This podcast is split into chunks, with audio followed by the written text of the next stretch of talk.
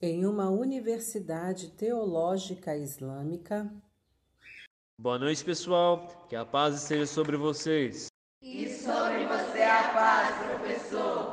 Vocês já estão no quinto ano do Seminário Teológico Islâmico e é importante que aprendam quem é Jesus.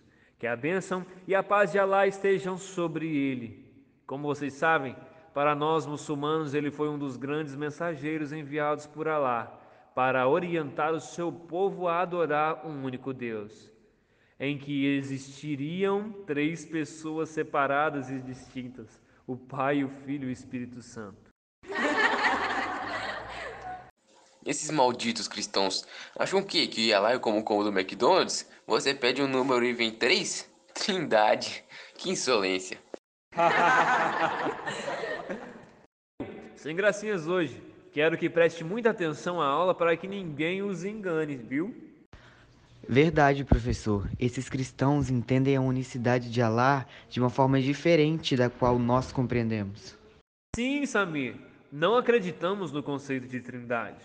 Jesus, que a bênção e a paz de Alá estejam sobre ele, não possui nenhuma divindade, ou seja, não é considerado Deus e muito menos filho dele. Isso é um absurdo muito menos foi crucificado a fim de expiar os pecados dos homens, pois dentro da nossa visão, o ser humano é responsável somente pelos seus atos. Nós não carregamos o pecado de ninguém, nem de nossos pais, nem avós, muito menos de Adão ou Eva. Toda criança nasce pura, sem pecado algum, tornando-se responsável pelos seus atos somente após a puberdade. Não há necessidade alguma de batismo para expiar o pecado original. Já começou a puxar o saco do professor, né, Samir? Controle-se, pessoal! Isso mesmo, Samir. Em nossa visão, Alá é absoluto, perfeito e de uma natureza e dimensão completamente distintas das dos seres humanos e de todos os outros seres por ele criados. Não cabendo a Alá nenhum tipo de limitação ou fraqueza, comum nas demais criaturas criadas por ele. Por favor, abram o Alcorão em 575. Quem pode ler em voz alta para mim? O Messias, filho de Maria, não é mais do que um mensageiro do nível dos mensageiros que o precederam. E sua mãe era sinceríssima. Ambos se sustentavam de alimentos terrenos como todos. Observa como elucidamos os versículos e observa como se desviam. Alá procura mostrar através desse simples exemplo que ambos tinham necessidades de se alimentar e todo ser humano, após se alimentar, precisa eliminar os resíduos dessa alimentação. Portanto, nunca imaginaríamos Alá, o Altíssimo, tendo que eliminar tais resíduos da forma que fazemos. Isso mesmo, Sami. Isso para nós não é compatível com a grandeza e a perfeição de Alá. Outro ponto que não compartilhamos é a ideia que o homem foi criado à imagem e semelhança de Alá. Para nós, como diz Alá, o Altíssimo no Alcorão 42:11, nada se assemelha a ele.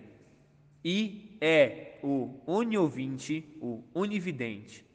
Assim, Alá revelou para Jesus que a bênção e a paz de Alá estejam sobre ele, o Evangelho, para que servisse de guia para o seu povo. Mas o Evangelho que temos em nossas mãos hoje não é original. Com o passar do tempo, ele acabou sendo alterado e as palavras dos homens se misturaram com as palavras de Alá. Exatamente isso, Samir. Parabéns.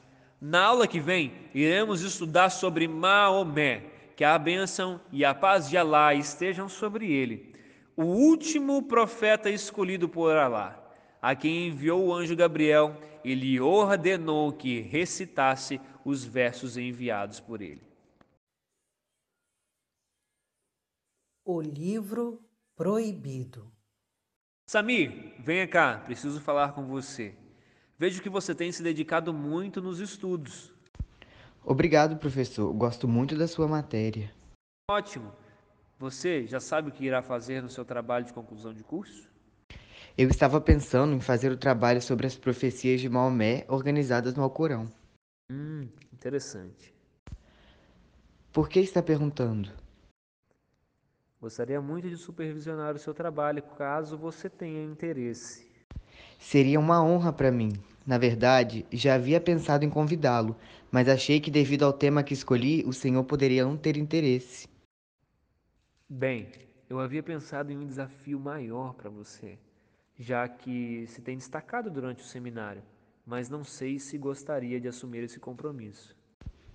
Adoro desafios. Maravilha, mas gostaria que não compartilhasse com ninguém por enquanto. Tudo bem? Lógico, professor. Sobre o que seria? O que acha de fazer uma comparação sobre o que o Alcorão e a Bíblia divergem? O livro proibido? Sim, mas fala baixo. Queria deixar um legado para que as pessoas não caiam nas blasfêmias da Bíblia. Então você poderia fazer a comparação entre alguns temas, com o amor de Alá, a verdade de Alá e assim por diante. Mas ninguém tem acesso ao livro proibido. Eu tenho um. Nunca disse a ninguém por medo de ser preso. Mas é importante para mim, como professor, estudar sobre esse livro. E como o único exemplar que temos aqui na universidade fica trancado a sete chaves, fica um pouco difícil o acesso. Seria sensacional desmascarar esse livro modificado por Satanás. Então você aceita? Sim, sinto medo desse livro, mas confesso que tenho curiosidade de conhecer o que está escrito nele. Combinado. Vou emprestar para você. Mas olha, tome muito cuidado. Não deixe ninguém saber e muito menos ver. Eu trouxe na minha pasta. Posso ver? Não, Samir, de maneira alguma. Aqui não. Não é seguro. Leve para sua casa mas deixe escondido e seguro. Depois, marcamos algumas supervisões na biblioteca secreta da universidade, para que você tenha acesso ao exemplar daqui e ninguém desconfie, ok? Tome muito cuidado. Pode deixar, ninguém saberá. Esconderei na minha casa e farei o possível para não decepcionar o Senhor. Podemos marcar de começar nossas reuniões semana que vem. Assim, construiremos um calendário de estudos e atividades. Para mim está ótimo. Estou super empolgado. Por essa eu não esperava. Também estou, mas seja cuidadoso. Se alguém descobrir, nós dois podemos ter sérios problemas. Pode ficar sossegado, ninguém vai saber. Guardarei com todo cuidado. Então, na semana que vem, eu vou te orientar como deve estudar e faremos o comparativo dos dois livros. Combinado. Até semana que vem. A conversão de Samir. Alá é maior. Em nome de Alá, o clemente, o misericordioso. Oriento meu rosto para o Criador dos céus e da terra, como monoteísta, muçulmano e não idólatra. As minhas orações, minhas devoções, minha vida e minha morte pertencem a Deus, Senhor do universo, que não possui semelhantes.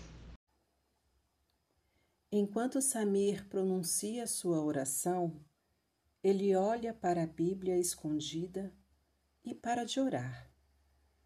Caminha até ela, pega e abre em Salmos 22 e começa a ler. Meu Deus, meu Deus, por que me abandonaste? Por que está tão longe de salvar-me, tão longe dos meus gritos de angústia? Meu Deus, eu clamo de dia, mas não respondes de noite. E eu não recebo alívio. Tu, porém, és santo, és rei, és o louvor de Israel. Em ti os nossos antepassados puseram a sua confiança. Confiaram e os livraste. Clamaram a ti e foram libertos. Em ti confiaram e não se decepcionaram. Mas eu sou verme e não homem, motivo de zombaria e objeto de desprezo do povo. Caçoam de mim todos os que me veem balançando a cabeça lançam insultos contra mim, dizendo: Recorra ao Senhor, que o Senhor te liberte, que ele o livre, já que lhe quer bem. Contudo, tu mesmo me tiraste do ventre, deste-me segurança junto ao seio de minha mãe. Desde que nasci, fui entregue a ti. Desde o ventre materno, és o meu Deus. Não fiques distante de mim, pois a angústia está perto e não há ninguém que me socorra. Muitos touros me cercam, sim, rodeiam-me poderosos de Bazã. Como leão voraz rugindo, escancaram a boca contra mim. Como água me derramei e todos os meus ossos estão desconjuntados. Meu coração se tornou como cera, derreteu-se no meu íntimo. Meu vigor secou-se como um caco de barro, e minha língua gruda no céu da boca. Deixaste-me no pó, à beira da morte. Cães me rodearam, um bando de homens maus me cercou, perfuraram minhas mãos e meus pés. Posso contar todos os meus ossos, mas eles me encaram com desprezo. Dividiram as minhas roupas entre si e tiraram sorte pelas minhas vestes. Tu, porém, Senhor, não fiques distante. Ó minha força, vem logo em meu socorro. Livra-me da espada, livra minha vida do ataque dos cães. Salva-me da boca dos leões e dos chifres dos bois selvagens. E tu me respondeste. Proclamei o teu nome a meus irmãos, na assembleia te louvarei. Louvem-no, vocês que temem o Senhor, glorifiquem-no, todos vocês, descendentes de Jacó, tremam diante dele, todos vocês, descendentes de Israel pois não menosprezou nem repudiou o sofrimento do aflito, não escondeu dele o rosto, mas ouviu o seu grito de socorro. De ti vem o tema do meu louvor na grande assembleia. Na presença dos que temem, cumprirei os meus votos. Os pobres comerão até ficar satisfeitos. Aqueles que buscam o Senhor o louvarão. Que vocês tenham vida longa. Todos os confins da terra se lembrarão e se voltarão para o Senhor e todas as famílias da nação se prostrarão diante dele. Pois do Senhor é o reino, ele governa todas as nações. Todos os ricos da terra se banquetearão e o adorarão. Haverão de ajoelhar-se diante dele todos os que descem ao pó, cuja vida se esvai. A posteridade o servirá, gerações futuras ouvirão falar do Senhor. E a um povo que ainda não nasceu, proclamarão seus feitos de justiça, pois ele agiu poderosamente. Que livro lindo! Que privilégio ter acesso a ele! Não me parecem palavras de Satanás, mas de um Deus que se importa com a humanidade. Samir fica fascinado pela leitura e faz uma oração do coração. Alá, quem é o Senhor? O Senhor é o Alá dos muçulmanos ou o Deus dos cristãos? Eu quero vê-lo, por favor. Não quero que meu pai, minha mãe nem ninguém me fale. Quero que o Senhor revele a sua verdade, pois eu quero agradá-lo e servi-lo com a minha vida. Samir dorme com a Bíblia em seus braços e tem um sonho. Eu sou Jesus. Eu vim aqui dizer quem sou eu. Eu sou o Deus dos cristãos. Morri por você na cruz do Calvário. Enquanto me buscou nos lugares errados, nunca me encontrou. Mas quando você lê o meu livro, eu me revelo a você. A descoberta. Bom dia, filho. Ao entrar no quarto, o pai de Samir vê a Bíblia e fica muito nervoso. O que é isso? Pai, eu descobri a verdade. Eu preciso contar para você. Deus falou comigo. Nós estamos errados. Jesus é Deus. Ele é o Cordeiro verdadeiro. O que está acontecendo aqui? Por que essa gritaria? Mulher, esse menino está louco, só pode. O que é isso na sua mão? Alá, misericórdia!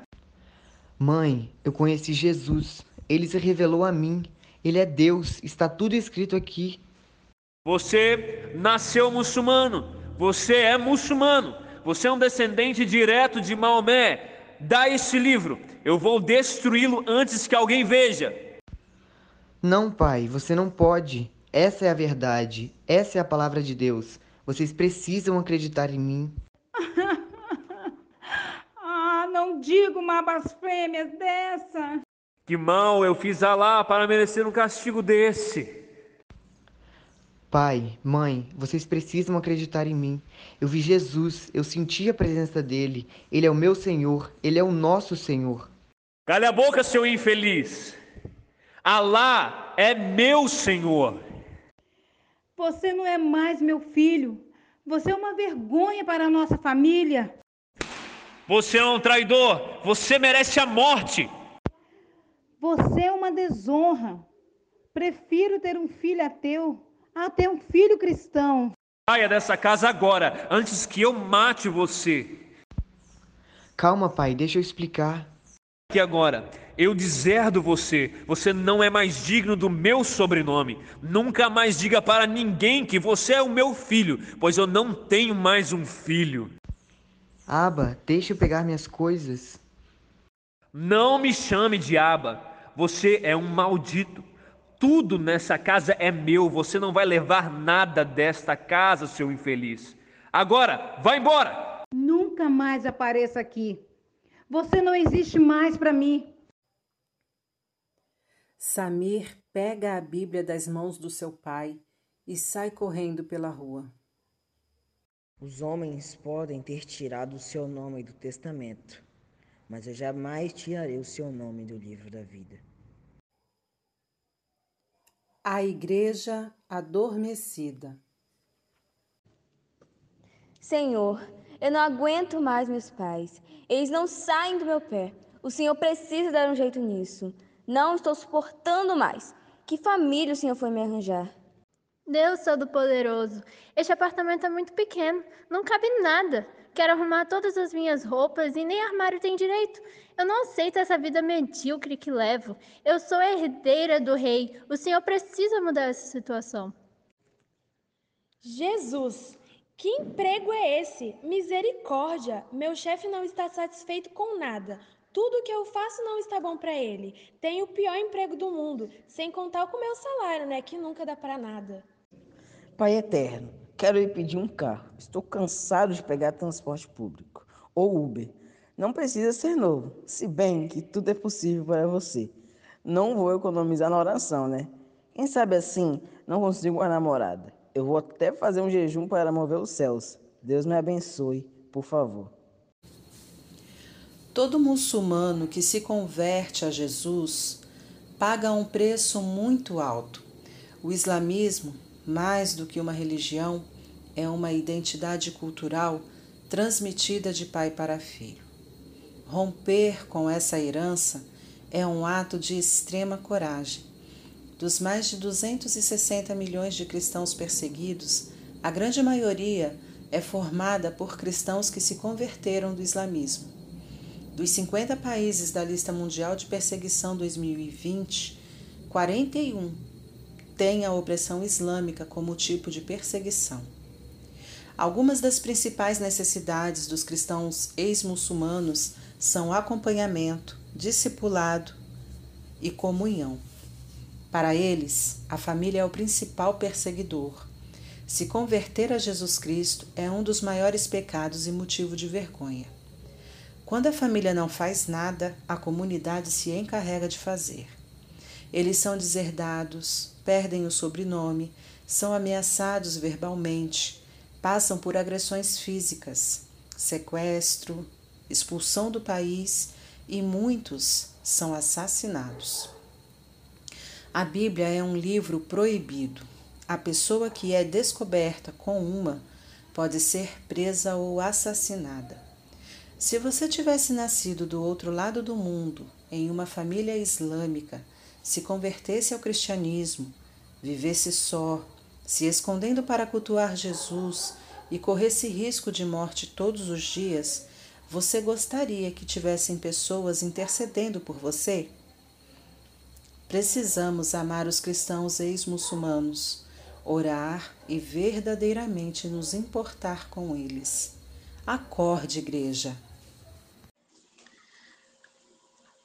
Senhor Deus Pai, Todo-Poderoso, Criador do céu e da terra, neste momento me coloco aos seus pés e clamo pela vida dos muçulmanos convertidos a Jesus Cristo em todas as partes do mundo. Pai, quantos têm se sentido sozinhos, abandonados pelos pais, pela família, afastados da convivência social, deserdados, perseguidos e jurados de morte. Deus, tenha misericórdia destas vidas. Deus, tenha compaixão dos nossos irmãos. Muitos não sabem o que fazer, sem acesso à igreja, sem acesso à Sua palavra outros presos, torturados e amaldiçoados. Fortalece aqueles que já tiveram um encontro contigo, os cristãos perseguidos, para que testemunhem o seu amor aos muçulmanos. Levanta intercessores que orem dia e noite para que o Espírito Santo de Deus ministre e cuide deles. Que eles não desistam da decisão de segui-lo, mas sejam fortalecidos pelo Senhor, que a cada dia eles possam ter mais sede e fome do Senhor.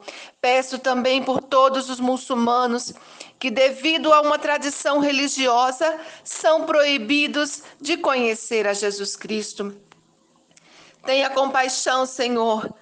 Haja de forma sobrenatural na vida deles se apresente a eles por meio de sonhos, por meio de seus missionários das mais variadas formas. Tu és um Deus criativo e soberano, sabe como tem que agir com cada um. Por isso, neste momento eu clamo, como a igreja de Cristo, para que eles conheçam a verdade e sejam salvos. Peço também que o Senhor levante outros intercessores pela vida deles. Obrigado, Senhor, por seu amor, por ter me dado o privilégio de nascer em um país onde eu tenho a liberdade de cultuá-lo. Obrigado por ter acesso à tua palavra. Obrigada por ter acesso à tua casa sem correr risco de morte. Eu oro em nome de Jesus. Amém.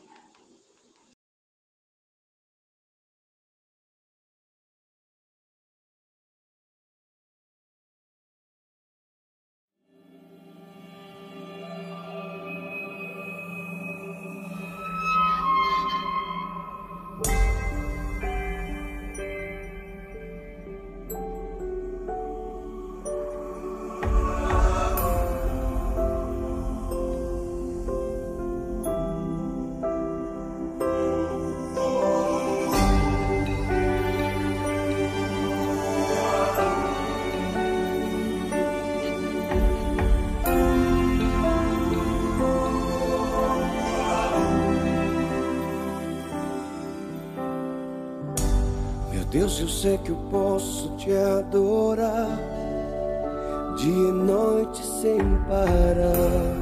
Tenho livre acesso garantido ao teu altar.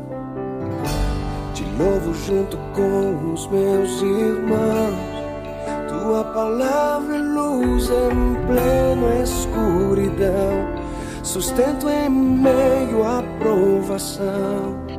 No frio, em ti encontro abrigo, meu Pai, meu bom amigo e Senhor. Sou totalmente teu, oh Deus. Às vezes eu imagino como seria horrível ter que me esconder perseguido só por te querer.